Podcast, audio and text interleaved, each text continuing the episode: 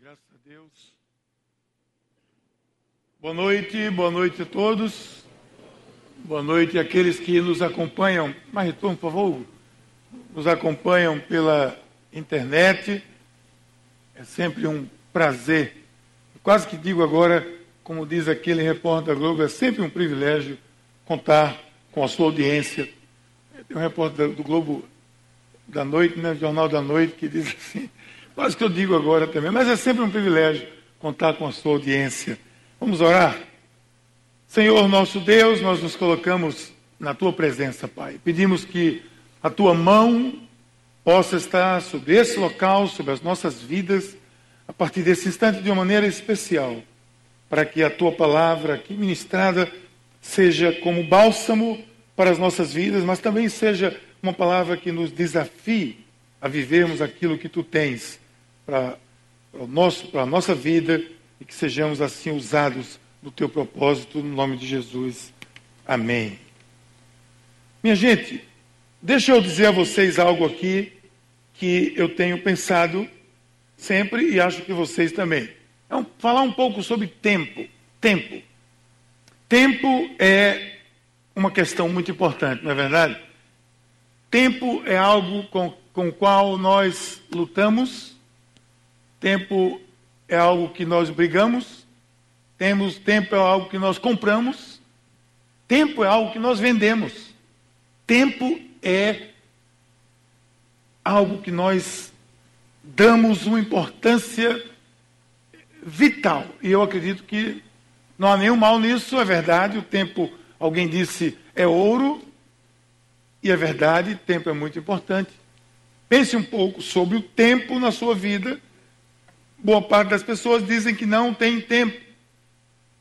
Não tenho tempo para isso, não tenho tempo para aquilo. Então, tempo é, é relativo. Tempo é algo relativo. E eu não quero entrar aqui em nenhuma teoria da relatividade, até porque eu não tenho capacidade para isso, mas eu quero dizer que eu entendo que tempo é, sim, algo relativo. É bastante relativo.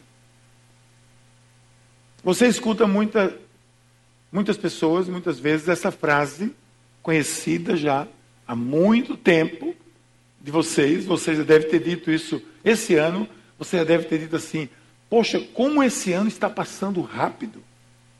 Não é? E está passando rápido? Pois é, você ainda diz assim, ó, tá. Mas por que tá? Se 24 horas é um dia, se uma hora é 60 segundos, se 60 segundos são 60 milésimos de segundo, e por aí vai. Se isso é um absoluto, é uma regra, é coisa matemática. Não pode passar mais rápido. Só se você pegar o seu relógio, acelerar e achou que passou, e não passou.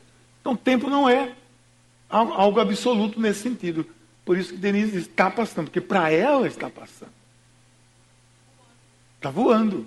Mas para uma criança, você pergunta para uma criança, seu ano está passando muito rápido, que nada, nem chegou às férias ainda. Porque para ela, a perspectiva é outra totalmente diferente. Um atleta, por exemplo, que perdeu aquela corrida de 100 metros rasos por um milionésimo de segundo. O que é um milionésimo de segundo para você? Absolutamente nada. Para mim, já quantos foram embora desde que a gente chegou aqui? Mas para ele, valeu a vida dele toda, valeu a carreira dele, valeu anos de treinamento. Então, aquele milionésimo de segundo era algo talvez mais importante para ele na vida. Por isso, tempo, nesse sentido, é relativo. Mesmo sendo algo absoluto, matemático. Agora, na perspectiva de Deus, vamos para ela. O que, é que a Bíblia diz? A Bíblia vai dizer o seguinte: Salmo 90 diz assim: Porque mil anos são aos teus olhos como um dia de ontem que passou. É nem agora, de ontem. Como vigília da noite. Mil anos, um dia. É a perspectiva de Deus. Por quê? Porque para Deus não existe tempo.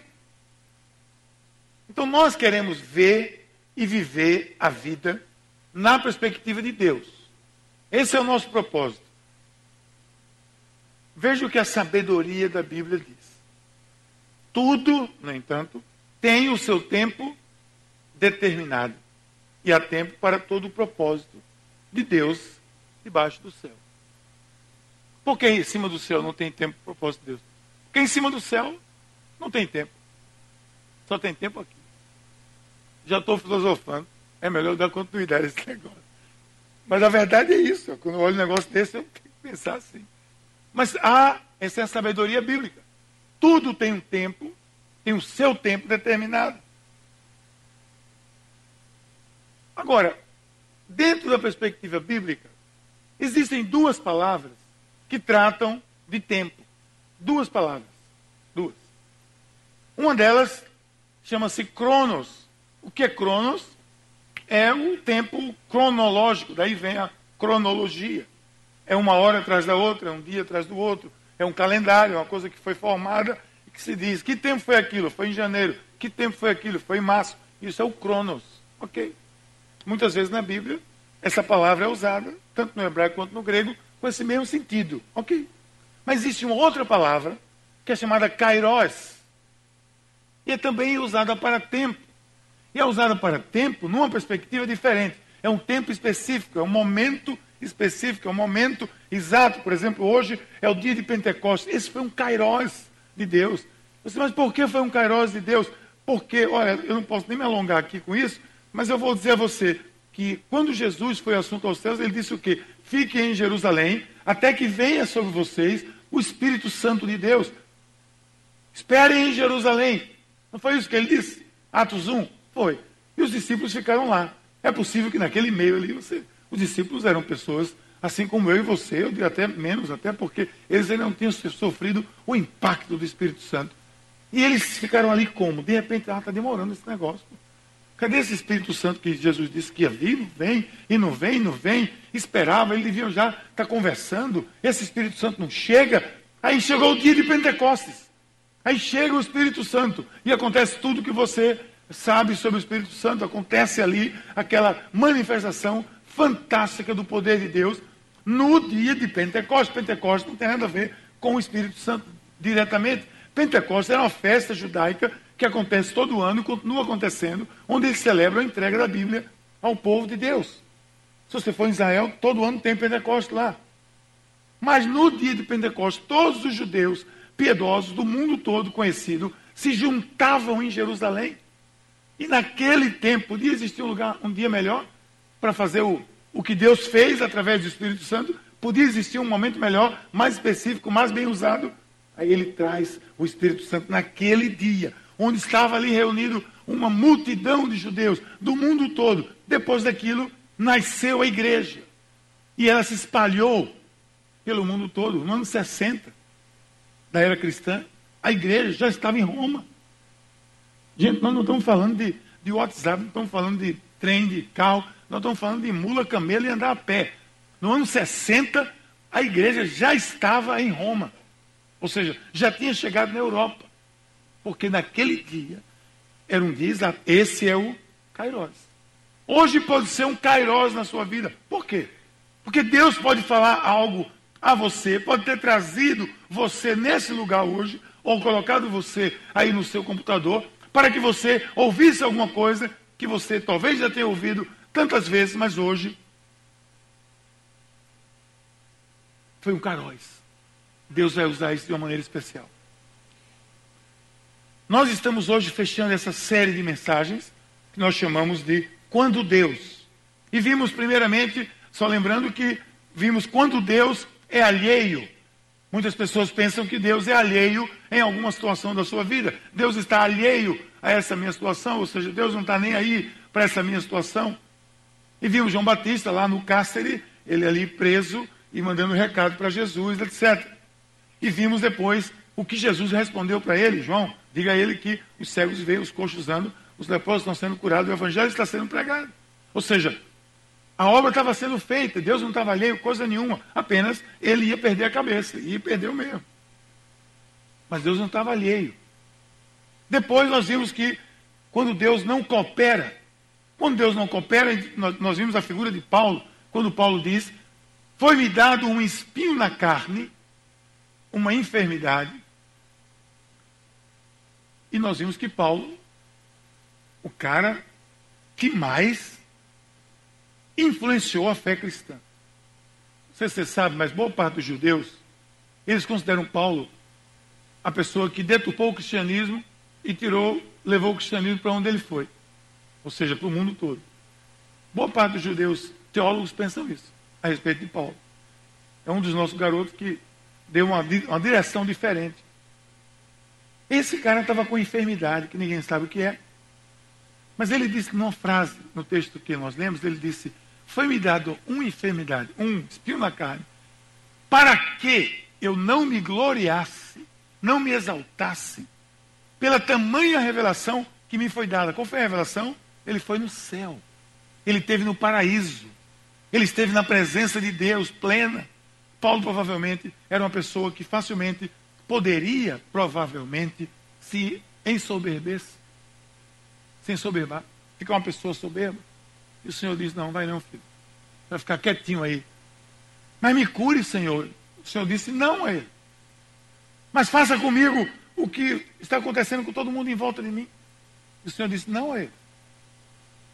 Eu falei aqui sábado, domingo. Gente, a sombra de Paulo curou pessoas. A sombra de Paulo curou gente. E ele não foi curado. Ou seja, Deus não cooperou, depois Deus usou ele na fraqueza dele.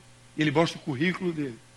Para levar ele e levar o Evangelho, as boas novas de Deus, a todo o mundo conhecido da época. Pois bem, Deus não está alheio, Deus não está deixando de cooperar. E hoje nós vamos ver uma outra história fantástica também, que com certeza vai ajudar a muitos, como me ajudou, quando eu prestei mais atenção a ela. Que é quando Deus chega tarde. Quando é que Deus chega tarde?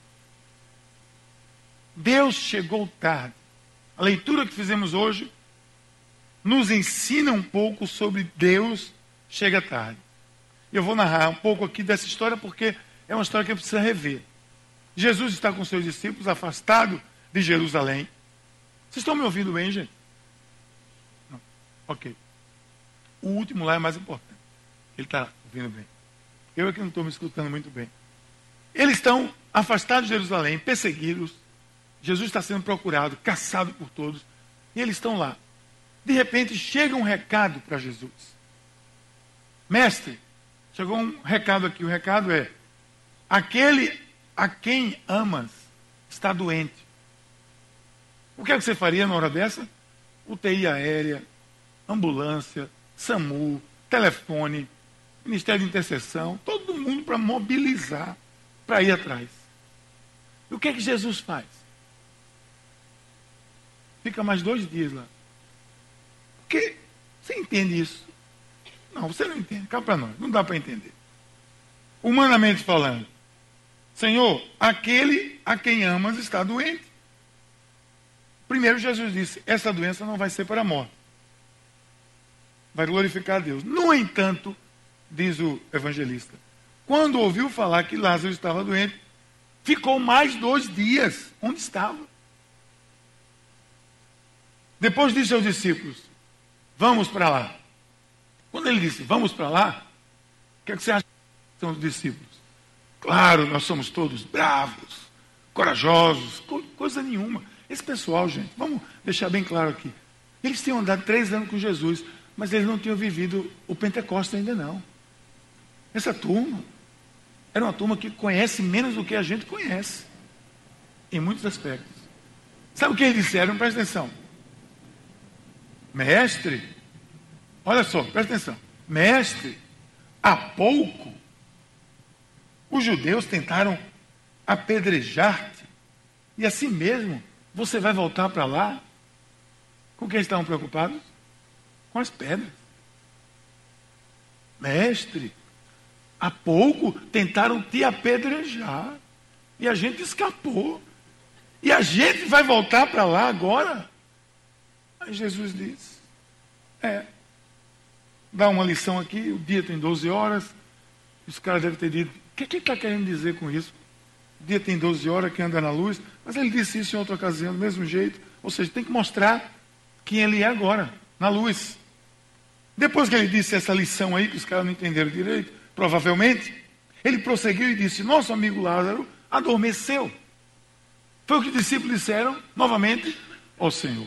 Se ele adormeceu, para que a gente vai para lá? Fazer o que lá? Passou a febre.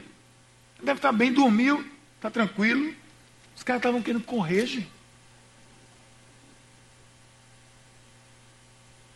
Então, Jesus disse claramente: Lázaro morreu. E para o bem de vocês, olha isso. E para o bem de vocês, estou contente por não ter estado lá, para que vocês creiam.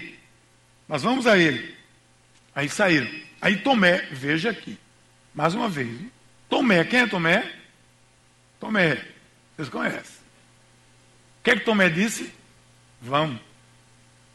Vamos quem vai morrer com, com ele lá. Não foi isso não? Jesus está na frente e ele sai com o discípulo assim. Fazer o quê? Né? Vamos embora, vamos morrer lá. Vai levar pedrada doidado. É isso que a gente vai levar. Você está entendendo essa história aqui? Essa história é muito bacana, gente. É uma história fantástica de que eu e você estamos inseridos nela. Nós não, nem perto somos Jesus. Nós somos essa criatura, esse de Tomé. Nós somos esses discípulos que não quer levar pedrada, que não quer ir para lá porque o pau vai comer mesmo. A situação vai ficar séria. Ali era o foco da missão. E eles estavam correndo disso. Mas agora, voltando aqui à nossa sequência, nós estamos falando que Deus chega tarde. E Jesus se atrasou para esse evento. Quando Deus chega tarde, o que é que você deve pensar? Ou se Deus chega tarde, ou se você entende que Deus chega tarde, o que é que você deve pensar em termos de, de sua vida, de tempo? Porque a história mostrou essas reações. A primeira coisa que eu aprendo nessa história é que, em qualquer tempo, Ele pode. É verdade. Amém. Alguém vai dizer, grande profundidade, o senhor disse. Até no Google tem isso. Deus pode tudo. Legal. Mas é o que eu sei. É, é, o, que eu, é o que eu tenho a dizer. Ele pode mesmo. Pode ser um lugar comum, graças a Deus que é comum. É comum porque é verdade. Ele pode. Você tem escutado que Deus pode tudo, e você escutou certo. De fato, Ele pode. Mas nós nunca vamos conseguir saber exatamente qual é o seu propósito em cada situação. Nós nunca vamos alcançar.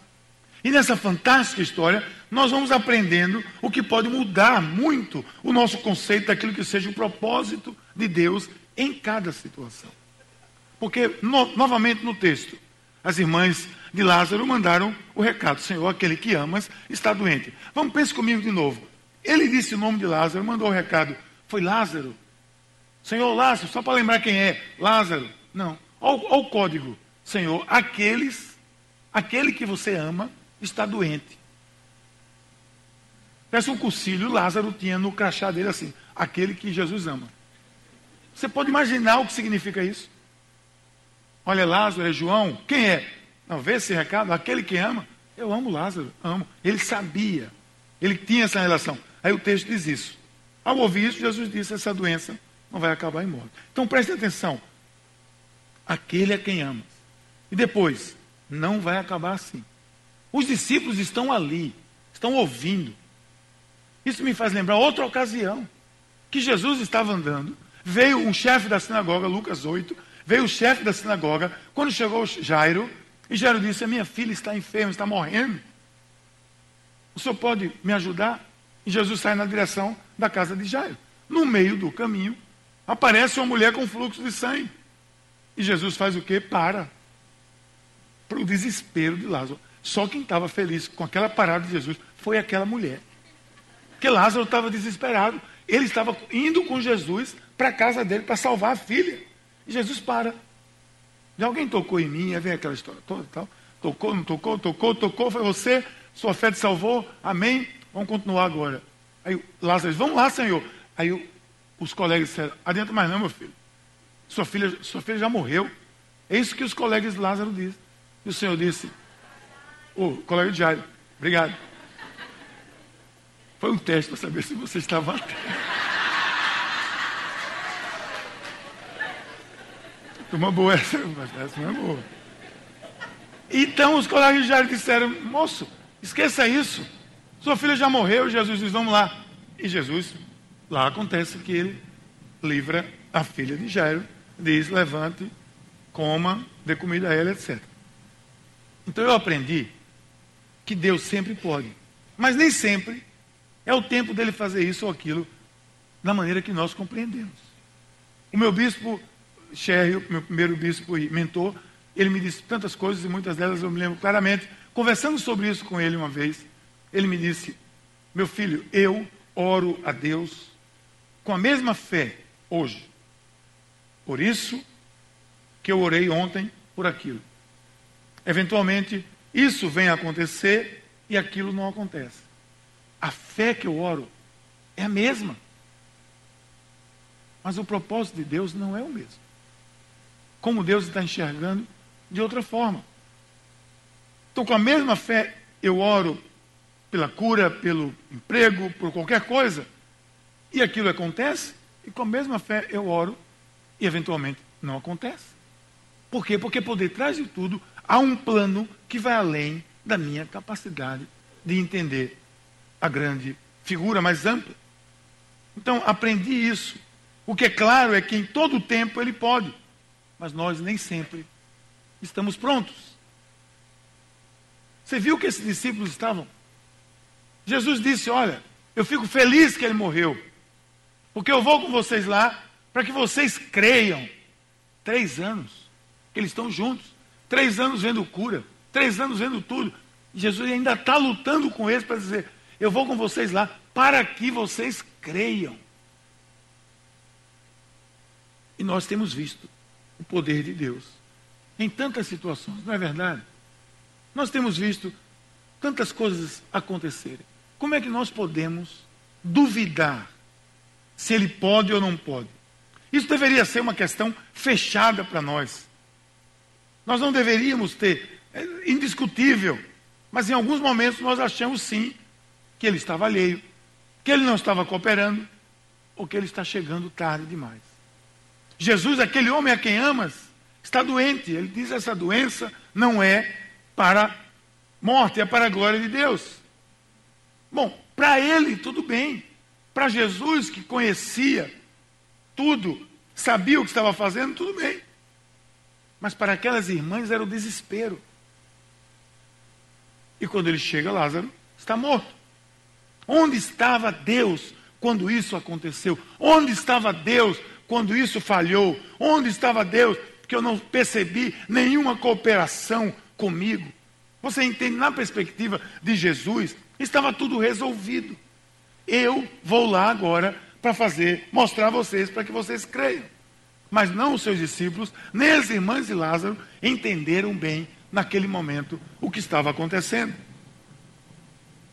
E preste bem atenção. Deus está a caminho. Sempre Deus está a caminho. E ele vai chegar. Mas ele vai chegar no tempo. E no tempo certo. E na hora marcada. E não na hora agendada com os meus planos. E eu vou dizer algo aqui que não entenda como pesado para você. Escute bem. Deus não tem nenhum compromisso com os seus planos. Não se frustre. Eu vou explicar. Deus não tem nenhum compromisso com o seu plano, Deco.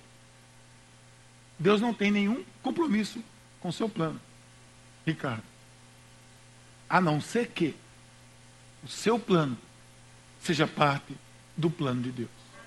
Correto? Não tem um projeto fantástico.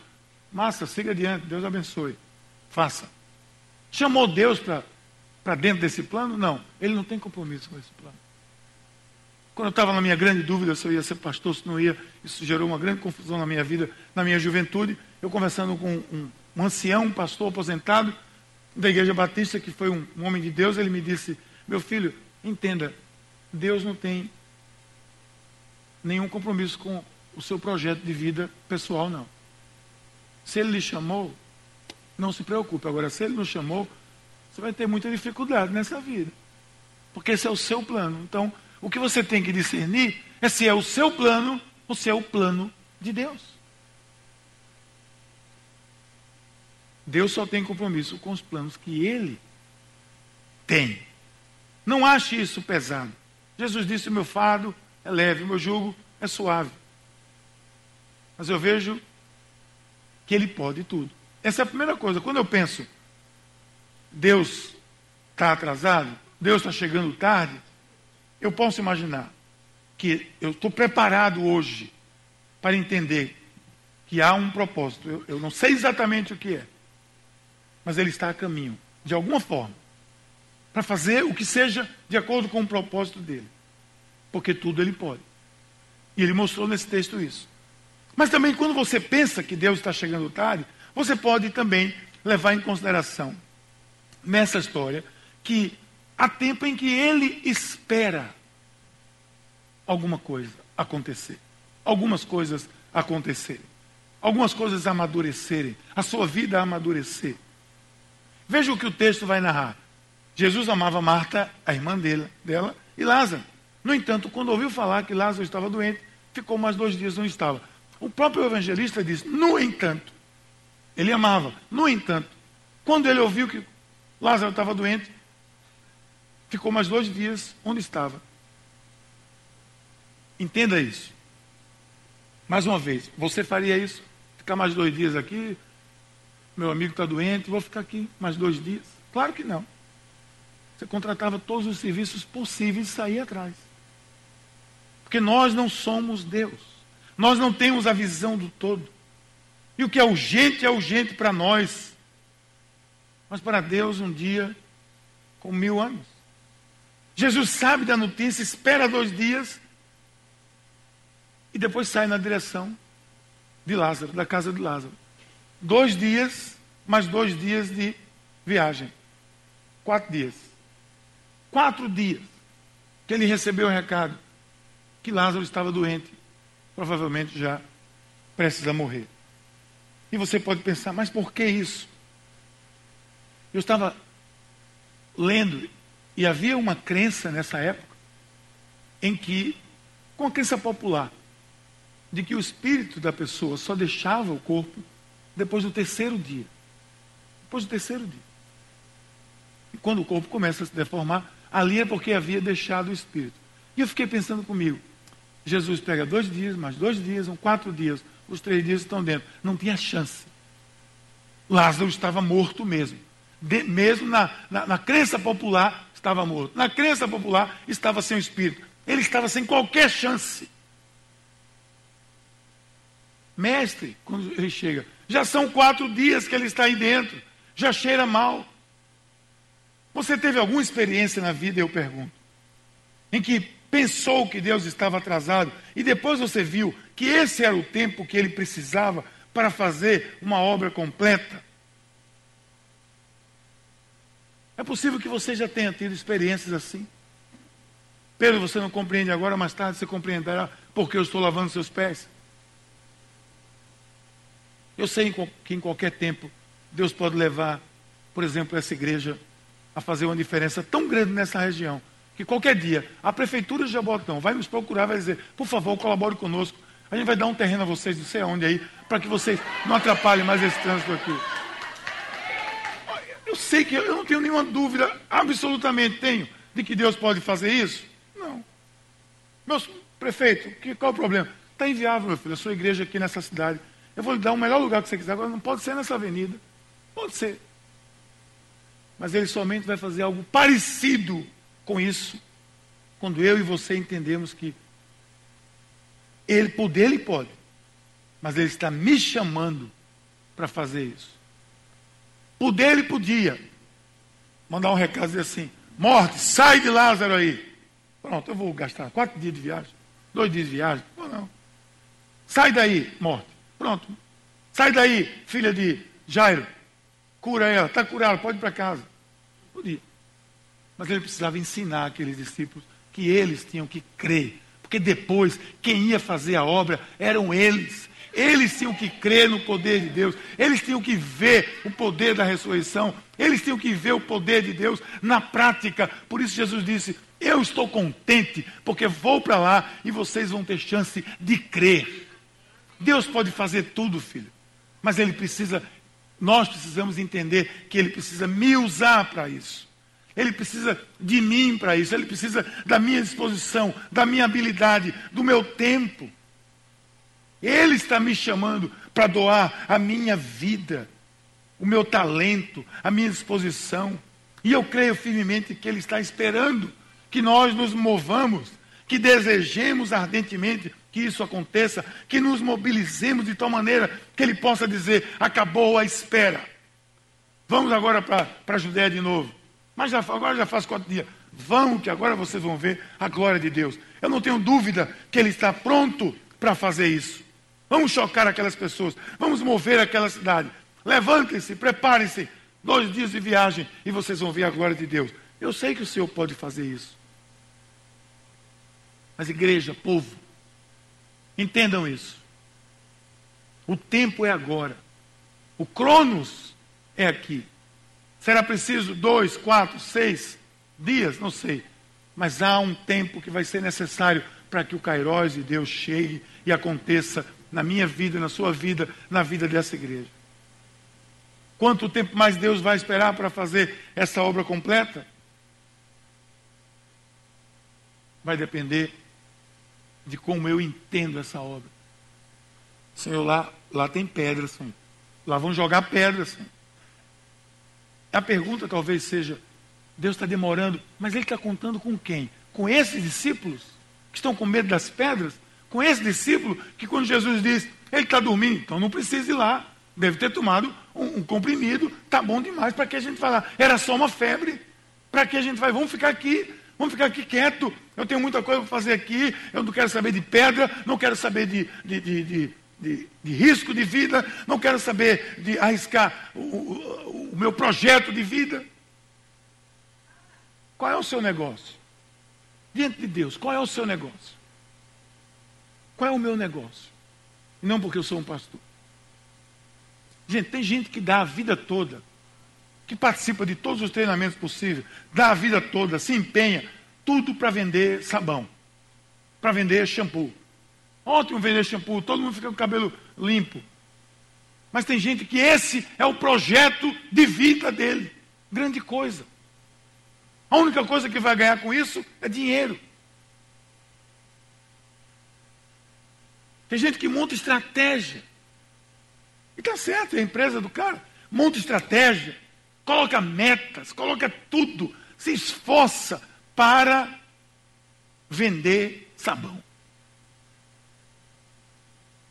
E nós, igreja do Senhor, que temos, estamos aniversariando hoje, a maior e mais importante organização, movimento que já aconteceu na história do universo. A maior. É a Cruz Vermelha? Não é. A Cruz Vermelha saiu dentro da igreja. É os Médicos Sem Fronteira? Não, saiu dentro da igreja. São todos os hospitais? Não. A rede mais eficaz, voluntária nesse planeta é a Igreja de Jesus Cristo. Esse é o único negócio que pode formar a sociedade.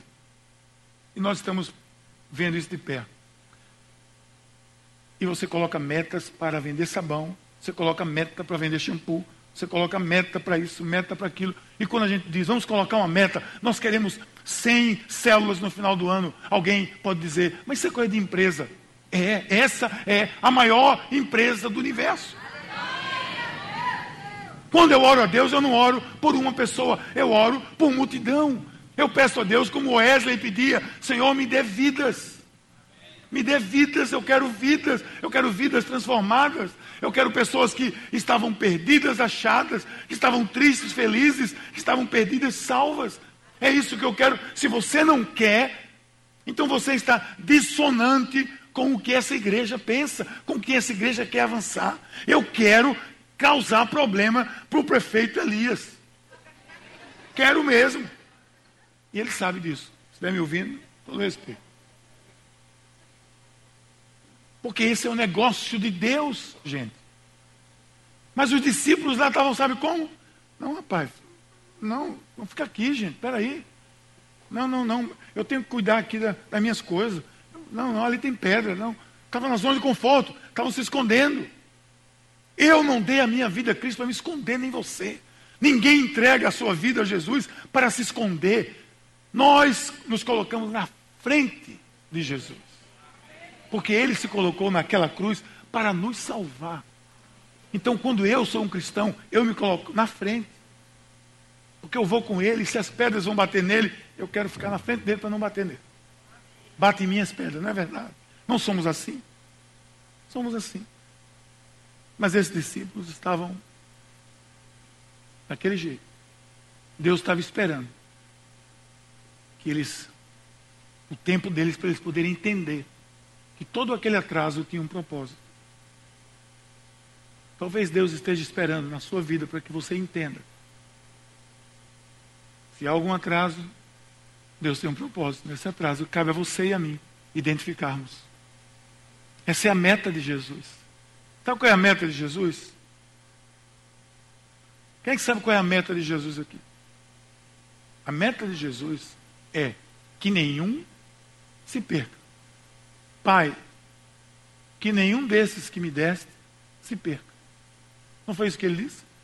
Se essa é a meta de Jesus, essa tem que ser a minha meta. Essa é a minha meta. Você acha que nós estamos fazendo aqui um outlet aqui fora para vender roupas, não sei o que, de Camila Coutinho, não sei o que mais, porque a gente não tem o que fazer? Não, porque a gente quer levantar recursos para ajudar pessoas que precisam para fazer a obra do Senhor. É por isso que essas pessoas estão fazendo essa coisa maravilhosa aí, porque essa é a meta de Jesus. É que nenhum se perca. Se você tem uma meta na sua vida, é a meta de Jesus. Coloque a meta de Jesus. Mas eu entendo ainda que nesse meio tempo, nesse meio tempo, eu posso confiar. Enquanto eu espero, eu posso confiar. Eu decidi confiar no meio tempo e você deve decidir confiar no meio tempo, porque o, o meio tempo é o Cronos, o Kairos, é o tempo que Deus vai chegar. Mesmo sem entender. Vamos voltar para a Judéia. Não, senhor, peraí. Mesmo sem entender, você pode confiar. Mesmo sem entender. Às vezes nós não entendemos. Senhor, tu quer que eu vá ali mesmo? Jonas disse. Gedeão disse: 300, eu tinha milhares. Só 300 agora. Esses discípulos, como eu disse, três anos de convívio, três anos de milagre, três anos de cura, três anos de ensino. Na hora de ir para o foco da missão, o momento mais importante, onde tudo deveria acontecer. Não, senhor, vamos voltar não. Vão apedrejar. Enquanto você estiver preocupado com as pedras, vai ter alguém construindo com essas pedras. Não se preocupe com as pedras. Não se preocupe com as pedras. Eu tenho dito e repito, eu entrei nesse barco chamado Evangelho, me tornando imune às tempestades promovidas pelo sopro das pessoas que nada constroem e se incomodam com quem está construindo. Não tenha medo das pedras.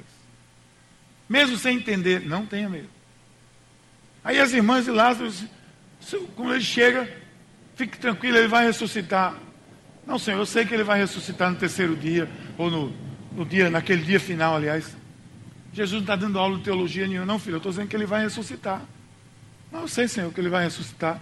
Mas ele morreu, veja. Você não podia ter chegado mais cedo? E agora Jesus está ensinando que às vezes nós estamos tão perto do Senhor e não estamos compreendendo. Mesmo desapontadas, mesmo desapontado, eu sei que eu posso confiar. Desapontado significa mais Senhor, mais Senhor. Chegando ali no lugar, Maria prostrou-se aos seus pés. Se você estivesse aqui, meu irmão, não teria morrido. O desapontamento é um estágio que antecede o abandono de toda causa. Você desaponta, abandona. Desaponta, abandona. Esse era o estado daquelas mulheres. A gente avisou. E ele disse que amava Lázaro. Desapontado é quando você acha que alguém faria algo e ele vai na outra direção. Quando você acha que mereceria algo e recebe outra coisa. Nós nos desapontamos com situações na vida. Mas com o Senhor, você pode confiar. Eu tenho visto pelas Escrituras, pelas vidas minhas e de tantas pessoas, que a confiança precisa ser incondicional. Por alguma razão, o Cronos está pesando mais do que o Kairos na minha vida, às vezes. O Cronos está atento às minhas preocupações e o Kairos está relacionado com a preocupação de Deus. Aí Jesus mostra que mesmo nessa situação, mesmo desapontado, eu vou ver a glória de Deus. Não lhe falei, disse Jesus, não lhe falei, se você cresce, você veria a glória de Deus. Nós sabemos que essa é a razão de ser da igreja, do Evangelho, todos esses tempos. De alguma forma, em todo o tempo, Ele pode tudo que às vezes ele espera. Que mesmo nesse meio tempo, nesse intervalo, eu devo confiar, porque no final de tudo, posso até me desapontar, mas eu vou ver de alguma forma a glória de Deus. Assim é. Isso somente vai acontecer quando você viver na perspectiva da graça do Senhor, da misericórdia do Senhor que às vezes parece demorar, que às vezes parece alheio, que às vezes parece não estar cooperando. Ele parecia não estar cooperando com a vida de John Newton, o grande compositor e pregador, escritor, quando era apenas um traficante de escravos, capitão de um navio negreiro.